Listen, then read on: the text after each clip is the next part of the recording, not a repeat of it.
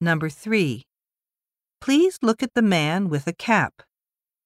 What is he doing?